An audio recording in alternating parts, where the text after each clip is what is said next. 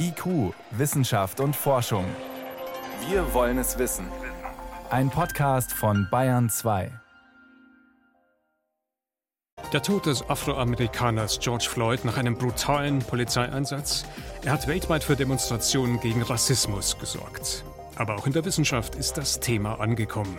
Mehr dazu gleich. Außerdem, nächste Woche soll die sogenannte Corona-Warn-App starten. Wir fragen, sind Kritiker der App im Vorfeld eingeschüchtert worden? Und wenn die Fundstelle zum Forscher kommt. Wir berichten über ein außergewöhnliches Museumsprojekt. Wissenschaft auf Bayern 2 entdecken. Heute mit Martin Schramm.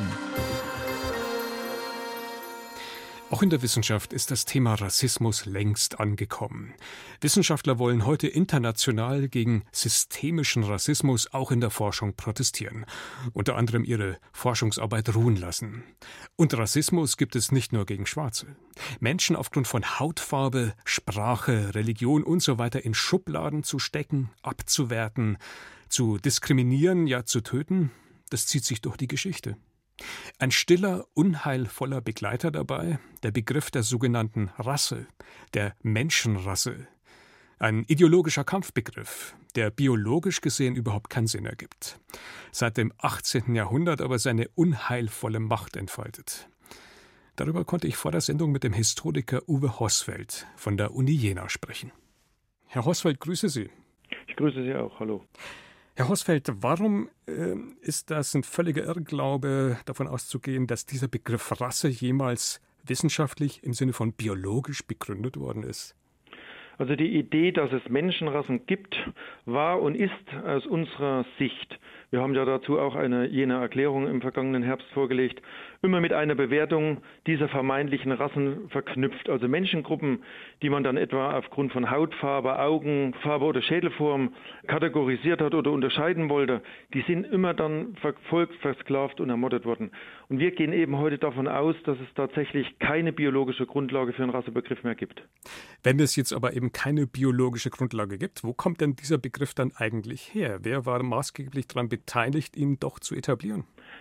Also wenn man sich die anthropologische Literatur Anfang des 18. Jahrhunderts anschaut, treiben drei Fragen die Forscher um. Zunächst erstmal der Tier-Mensch-Vergleich, zweitens dann der Anteil der vergleichen Anatomie in der verschiedenen Variabilität des Menschen und drittens dann früher Kolonialismus-Sammelexpeditionen, die sich heute noch in den Sammlungen der Museen niederschlagen. Und dann gab es eben eine zahlreiche Phalanx von Philosophen, Naturkundlern, Forschungsreisenden, die sich eben mit diesem Begriff beschäftigt haben.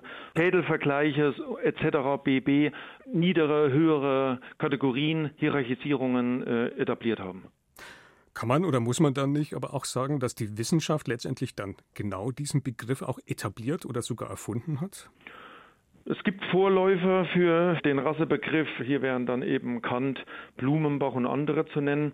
Aber die heutige Forschung hat eben gezeigt, dass der Rassebegriff nichts anderes als ein gedankliches Konstrukt ist und jeder Realität entbehrt. Man kann nicht Menschen anhand von Hautfarbe, von verschiedenen Augenfarben oder verschiedenen Haarformen kategorisieren, hierarchisieren. Deswegen wollen wir grundsätzlich den Rassebegriff ablehnen.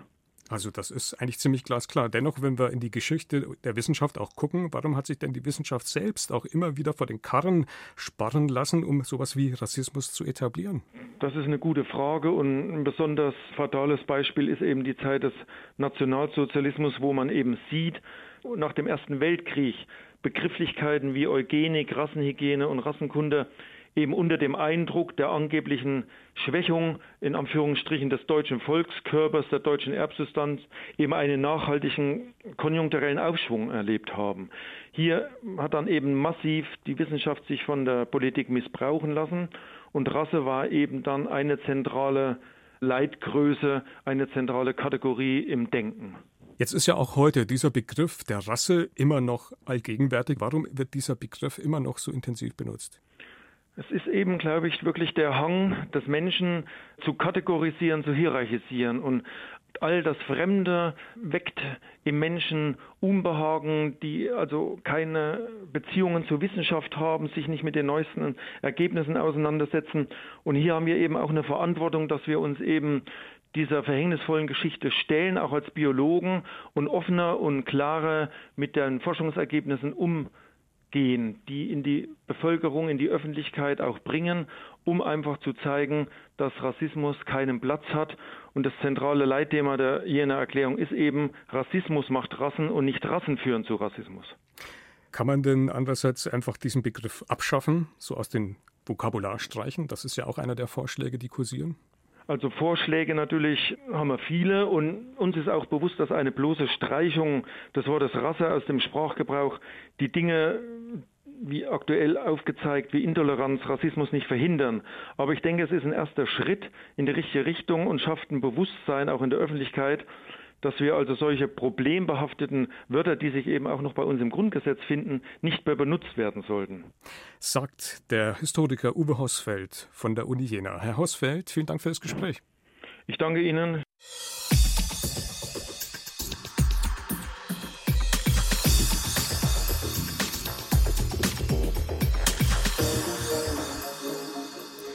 Es war ein langer Weg mit vielen Debatten. Doch jetzt soll sie kommen. Bundesgesundheitsminister Jens Spahn hat den Start der sogenannten Corona-Warn-App für Anfang nächste Woche angekündigt. Dies soll es möglich machen, Kontakte von Infizierten nachzuverfolgen und entsprechend zu warnen. Um Vertrauen herzustellen, ist der Programmcode selbst Open Source, kann seit Pfingsten offen eingesehen werden. Und zahlreiche IT-Experten haben inzwischen genau das getan. Frage dazu an meinen Kollegen Peter Welchering. Peter, wie sieht denn das Feedback der vielen IT-Experten zur Corona-App jetzt aktuell aus? Also die haben sich tatsächlich den Source Code relativ intensiv angeguckt und dabei kamen dann so knapp 300 Verbesserungsvorschläge raus und ungefähr 250 Fehlermeldungen und Meldungen. Das heißt, die Entwickler, die haben noch einiges nachzuarbeiten an der App. 250 Fehlermeldungen, ist das für so ein Projekt jetzt eher viel, eher weniger? Das liegt so im Bereich des Üblichen bei solchen Projekten. Also da muss man sich keine Sorgen machen. Sorgen macht, dass die Diskussion dieser Fehler sich ein bisschen verändert hat. Da verschiebt sich die Debattenkultur gerade etwas. Denn viele IT-Experten, die trauen sich nicht mehr so richtig, sachliche Kritik am Programmcode zu üben. Naja, das wäre ja aber doch eine bedenkliche Entwicklung. So eine Art Schere im Kopf. Woran liegt das? Tatsächlich bei einigen so eine Art Schere im Kopf, die befürchten, dass diese Kritik dann entweder gleich als Totalverriss in den Medien skandalisiert wird, also die geben uns Journalisten auch ein bisschen die Schuld, aber auch aus den Reihen der App-Befürworter, da gibt es ganz anders als früher doch sehr, sehr harsche Worte, teilweise Beleidigungen für öffentliche Kritik. Und außerdem versuchen die von der Bundesregierung dann mit der App-Entwicklung beauftragte Unternehmen, die öffentliche Diskussion über den Source Code auch so ein bisschen einzugrenzen. Also die wollen diese Diskussion kontrollieren. Machen wir es doch mal konkret. Wer genau unternimmt solche Versuche? Also beispielsweise ein SAP-Sprecher, der hat noch mal vor ein paar Tagen sehr deutlich gemacht, dass er die Diskussion solcher Fehler auf die Entwicklerplattform GitHub beschränken will. Auf Twitter oder gar im Radio habe so eine öffentliche Diskussion nicht zu suchen. Also da ist eine ziemlich aufgeheizte, einschüchternde Stimmung entstanden. Welche Folge hätte denn das, wenn sich das durchsetzt? Das könnte schaden dem Open Source Gedanken, denn der lebt ja davon, dass jemand ein Stück Software entwickelt, das veröffentlicht er dann, dann gucken sich andere dieses Stück Software an, kritisieren daran herum, machen Verbesserungsvorschläge, sagen, was anders laufen sollte. Und wenn diese Diskussion jetzt eingeschränkt wird, dann wirkt sich das natürlich auf den Entwicklerdiskurs aus. Und dann haben wir es mit Schwachstellen zu tun, eben, die nicht beseitigt werden, weil die öffentliche Diskussion nicht stattfindet. Und dass diese öffentliche Diskussion eigentlich ganz gut funktioniert, auch dieses Open Source Prinzip gut funktioniert, das zeigt sich ja gerade bei diesem sehr gesellschaftlich wichtigen Projekt der Corona-App. Also zum Beispiel beim Fehler im Datenbankmodul. Also es wäre ein großer Verlust, wenn dieses Prinzip nicht mehr funktioniert. Dann schauen wir uns doch mal diese Hinweise oder diese konkreten Fehlerhinweise mal an. Was ist denn da jetzt noch zu tun? Also beispielsweise gibt es einen Fehler im Berechtigungsmanagement. Das ist ein Fehler in dem Teil der App, die die Kontaktdaten auf dem Server bearbeitet. Die Corona-App, die besteht ja aus mehreren Teilen. Ein Teil ist das, was man auf dem Smartphone installiert, die Software direkt. Und der andere Teil, das ist die Software, die auf dem Server installiert wird, also die sozusagen dann hinten dran die Daten verarbeitet und auswertet. Mhm. Und genau bei diesem Server gibt es offensichtlich Probleme. Ja, da gibt es ein Problem, da werden nämlich beispielsweise Berechtigungen nicht gesetzt, sodass jeder, der Zugriff auf den Server und damit auf die Datenbank hat, diese Kontaktdaten der Apps auslesen und löschen kann. Wenn die Kontaktdaten auf dem Server aber von Unbefugten gelöscht werden können, dann kann die App natürlich niemanden mehr benachrichtigen und dann würde sie nutzlos werden. Naja, das klingt jetzt nicht unbedingt nach einer Kleinigkeit. Ist denn das jetzt für nächste Woche noch zu schaffen oder ist der Start am Ende gefährdet? Also die Folgerungen wären keine Kleinigkeit, aber der eigentliche Programmfehler, das Fehlen der Sätze dieser Berechtigung, das ist eine Kleinigkeit. Das kann an einem Nachmittag behoben werden, da müssen ein paar Zeilen Programmcode einfach nachgearbeitet werden. Und das ist eigentlich relativ schnell erledigt. Nur man muss drauf kommen. Und deshalb brauchen wir diese Diskussion von außen. Peter, und jetzt steht natürlich die Frage im Raum, die Sie hier schon mal öfter beantworten mussten. Müssen wir zum Schluss nochmal stellen. Würden Sie sich diese App, wenn sie denn jetzt nächste Woche rauskommt, auch selbst tatsächlich installieren? Also ich warte, nachdem die am Dienstag rausgekommen sein wird, erstmal vier Wochen ab. Denn viele Sicherheitslücken, die zeigen sich erst im Alltag einer App und nicht beim Betrachten des Source Codes. Und wenn dann nichts aufgetaucht ist, dann denke ich darüber nach, sie zu installieren. Vielen Dank. Einschätzungen zur kommenden Corona-Tracing-App waren das von meinem Kollegen Peter Welchering. Peter, vielen Dank. Gerne. IQ, Wissenschaft und Forschung gibt es auch im Internet. Als Podcast unter bayern2.de. In den 50er Jahren des letzten Jahrhunderts war es eine Revolution für die Archäologie, die sogenannte Radiokarbon-Datierung. Wo man früher schätzen musste, verschiedene Funde vergleichen musste, konnte man plötzlich präzise datieren, naturwissenschaftlich fundiert. Zum Beispiel das Alter von Holz oder von Knochen bestimmen. Die Methode wurde zum Standard. Hat wie jede Methode aber auch Schwachpunkte. Daher hat man immer wieder versucht, dieses Instrument zu verbessern, zu schärfen. So auch jetzt ganz aktuell wieder. Ob und wie das die Forschung verändern könnte, Sebastian Kirschner berichtet. Sie ist eines der wichtigsten Verfahren in der Archäologie, die Radiokarbonmethode, auch C14-Datierung genannt. Und ihr Prinzip ist einfach. Alle Lebewesen nehmen Kohlenstoff auf, sei es aus der Atmosphäre oder mit ihrer Nahrung. Das schließt auch eine bestimmte Menge Kohlenstoff C14 ein, das natürlicherweise radioaktiv ist. Wenn eine Pflanze oder ein Tier stirbt, nehmen sie ihn nicht mehr auf. Das von ihnen angesammelte C14 zerfällt aber weiter. Wenn Physiker nun die verbleibende Menge des C14 messen, können sie schätzen, wie lange das Lebewesen schon tot ist. Genau dieses Verfahren soll nun neu geeicht werden. Forscher wie Irka Haidas können das kaum erwarten. Ja, ich werde es jeden Tag benutzen. Ich finde das wirklich aufregend. Die Leute werden jetzt nicht mehr fragen, und wie wird das in der neuen Kalibrierungskurve aussehen? Wissen Sie, ich produziere jeden Tag kalibrierte Daten und die Leute sagen, und wird das was ändern? Sagt die Physikerin und C14-Spezialistin am Labor für Ionenstrahlphysik der ETH Zürich. Ganz ungewöhnlich ist ein Update der C14-Datierung nicht. Vier gab es seit 1998, das letzte vor sieben Jahren. Notwendig macht sie ein Haken der Methode. Die geht davon aus, dass die C14-Menge in der Umwelt immer und überall konstant war. Sie änderte sich aber häufig, zum Beispiel weil Menschen massiv fossile Brennstoffe nutzten oder Atombomben testeten.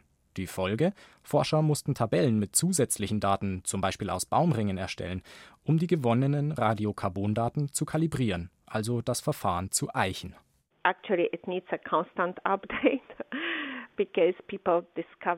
Eigentlich muss es ständig aktualisiert werden, weil die Leute ständig Neues entdecken. Aber die neue Version hat viel mehr Daten, Tausende und Abertausende weiterer und genauerer Daten.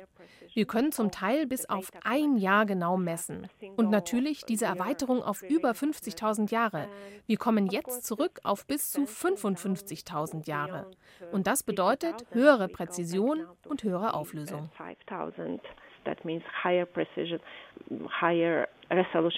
Mit tausenden neuen Daten aus Baumringen, Stalagmiten, Korallen und Seesedimenten haben Physiker das C14-Verfahren neu geeicht.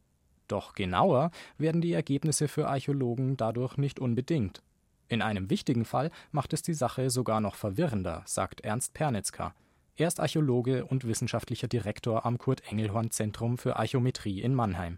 Das ist die Datierung der späten Bronzezeit in der Ägäis im östlichen Mittelmeerraum, weil da geht es um ein scheinbar ganz gesichertes Ereignis, nämlich den Vulkanausbruch auf der Insel Santorin oder Thera. Viele Archäologen meinten, sie können den Ausbruch durch den Kalender der alten Ägypter auf die Zeit zwischen 1500 und 1550 vor Christus datieren. Die C14-Methode hatte ihn bisher dagegen auf etwa 1627 festgelegt. Die neue Kalibrationskurve zeigt aber, dass ein Alter in der ersten Hälfte des 16. Jahrhunderts, also zwischen 1550 und 1600, nicht mehr ausgeschlossen werden kann. Was das exakte Datum so wichtig macht, Archäologen können oft nur feststellen, etwas hat früher, später oder gleichzeitig stattgefunden. Verschiebt sich der Bezugspunkt, dann verschiebt sich alles, was daran hängt.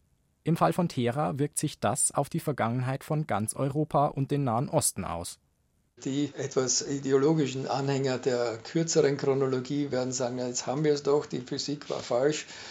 Und die Physiker werden dann wieder sagen, ja, aber ihr müsst mit den Wahrscheinlichkeiten arbeiten. Denn auch das gehört zur Natur der C14-Methode. Wie jede physikalische Messung hat sie statistische Unsicherheiten. Und die wird es auch immer geben. Bayern 2. Wissenschaft schnell erzählt. Es ist gleich 18.21 Uhr. Sie hören Bayern 2 und bei mir im Studio ist Priska Straub mhm. und wir starten mit sehr wählerischen Eizellen. Ja, das ist überraschend. Also man weiß ja, Eizellen, die senden chemische Lockstoffe aus und weisen den Spermien damit den Weg. Bei Menschen ist es angeblich ein Maiglöckchenduft. Jetzt gibt es aber eine Neuigkeit, die geht weit darüber hinaus. Eine Eizelle lässt sich nämlich offenbar nicht einfach nur passiv befruchten, sondern sie bestimmt aktiv mit, welche Spermien ins Rennen kommen. In einer Vergleichsstudie im Labor hat man beobachtet, Eizellen ziehen Spermien unterschiedlicher Männer jeweils unterschiedlich stark an. Jede Eizelle hat also eine besondere Vorliebe, was ihren Männertyp betrifft. Mhm. Und welche Typen haben da jetzt besonders gute Chancen? Der Partner zum Beispiel? Ja, darauf hat man eben gar keinen Hinweis gefunden. Also die Anziehungskraft mit bestehenden Partnerschaften ist nicht zu erklären. Es gibt irgendwie eine geheimnisvolle Kommunikation zwischen Eizelle und Spermium, die man nicht erklären kann. Also woher weiß die Eizelle, Zelle, was das für ein Spermium ist, das sich da auf den Weg gemacht hat, welches genetische Programm dieses Spermium hat, ob ein anderer Partner womöglich besser geeignet wäre. Also das ist alles noch sehr rätselhaft. Außerdem Farbsehen, was unser Gehirn uns alles vorgaukelt. Offenbar sehen wir nämlich selbst dort Farben, wo gar keine sind. Das ist jetzt in einem Test herausgefunden worden, in einem Versuch mit einer Virtual Reality Brille, die große Teile der Umgebung entfärbt. Also man sieht da nur noch schwarz-weiß. War da nur noch schwarz-weiß, aber wahrscheinlich für die mhm. Testperson immer noch bunt? Ganz genau. Das war wirklich kurios. Also sie sollten durch diese Brille unterschiedliche Alltagsszenarien betrachten. Man konnte dabei von außen feststellen, wohin die Probanden blicken und sie wurden auch befragt, was sie wie wahrnehmen. Und die meisten, die haben das gar nicht bemerkt, wenn man ihr Umfeld Stück für Stück immer weiter entfärbt hat. Sogar nachdem sie eingeweiht waren. Da haben immer noch erstaunlich viele Probanden überzeugt gesagt, ihre Wahrnehmung, die sei farbig gewesen. Hm. Das heißt, das Gehirn spielt, unter, spielt uns da so eine Art Streich. Ja, offenbar, denn an der Netzhaut kann es ja nicht liegen. Die ist ja nach wie vor intakt. Und selbst Wissenschaftler waren wirklich erstaunt, wie hartnäckig dieser Effekt war. Das Gehirn, das hat offenbar gelernt, die Umgebung Umgebung farbig auszugestalten. Und das lässt sich dann nicht einfach so ohne weiteres umprogrammieren. Außerdem plastikfressende Raupen. Die haben ja für mächtig Rummel gesorgt vor ein paar Jahren. Angeblich fraßen die sogar ganze Plastiktüten und verdauten den Kunststoff dann. Die Raupen der großen Wachsmotte waren das. Und da muss man jetzt wohl doch zurückrudern. Die angeblichen Plastikfresser, die sind gar keine keine Plastikfresser? Was sind sie dann?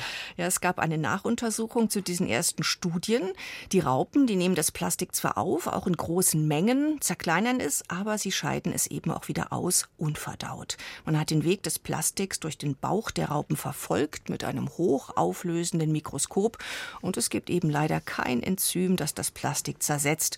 Und außerdem die Raupen, die ausschließlich mit Plastik gefüttert wurden, die nahmen sogar ab. Auch das spricht dann dafür, dass sie den Kunststoff gar nicht verwerten können. Vielen Dank. Priska Straub war das mit den Wissenschaftsmeldungen hier auf Bayern 2. Und noch mehr Wissen und Wissenswertes finden Sie übrigens auch unter br.de-wissen.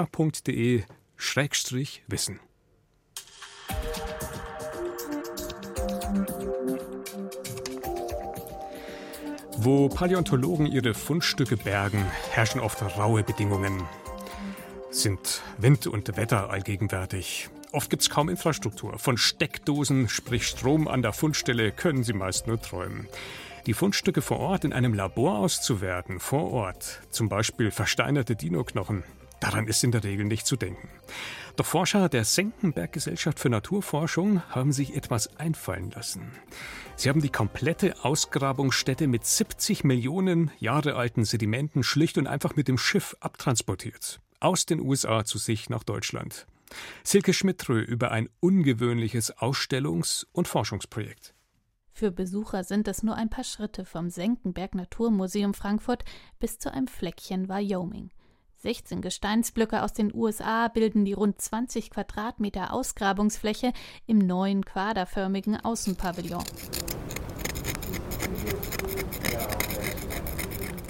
Liegend und kniend tragen darin Paläontologin Sophia Haidu und ihr Team verteilt auf Planquadraten mit feinem Werkzeug Gesteinsschichten ab. Sie suchen versteinerte Knochen, manchmal Plättchen kleiner als ein Fingernagel. In einem Plastikbehälter zeigt Haidu so einen Fund. Es ist möglich, dass es vielleicht zu einem Tyrannosaurus gehörte, aber es ist so ein kleines Fragment, dass wir das nicht sagen können. Die Sedimente sind knapp 70 Millionen Jahre alt und ein Baumbett, also reich an versteinerten Knochen. Dass Haidu und ihr Team diese Knochen nicht in der Mitte vom Nirgendwo im US-Bundesstaat Wyoming freilegen, bietet auch für sie einige Vorteile. Der Schutz vor starkem Regen wie heute ist das offensichtlichste und eine ständige Stromversorgung.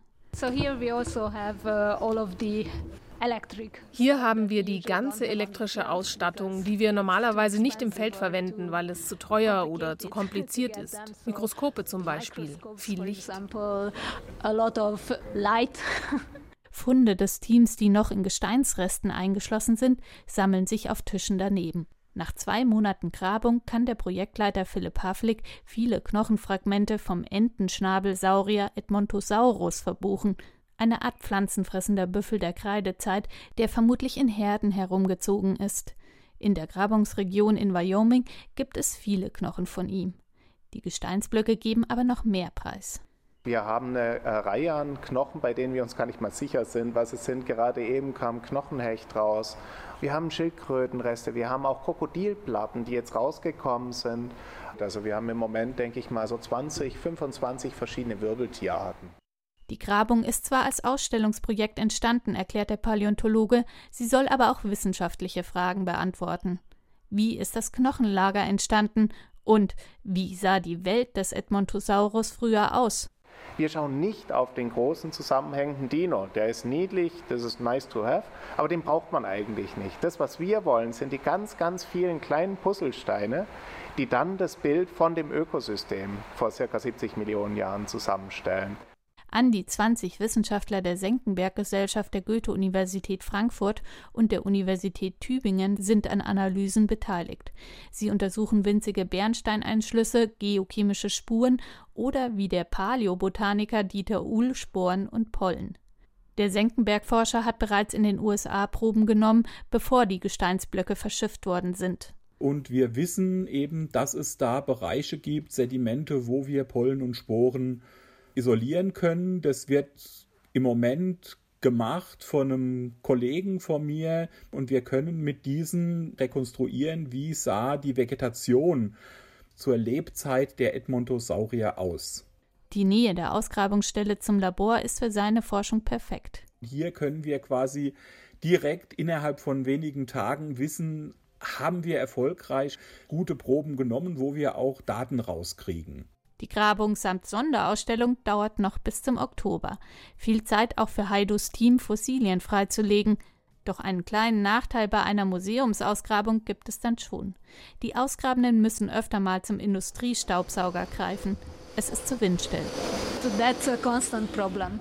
Das ist ein Dauerproblem hier. An einer Ausgrabungsstelle herrscht sehr viel mehr Wind, der den Staub und den Sand vorträgt. Aber hier geht das nirgendwo hin. Deswegen ist es gut, dass wir den haben. Wenn die Ausgrabungsstätte zum Forscher kommt. Silke Schmidt-Trö über ein ungewöhnliches Ausstellungs- und Forschungsprojekt in Frankfurt. Und das war's für heute in die Kuh.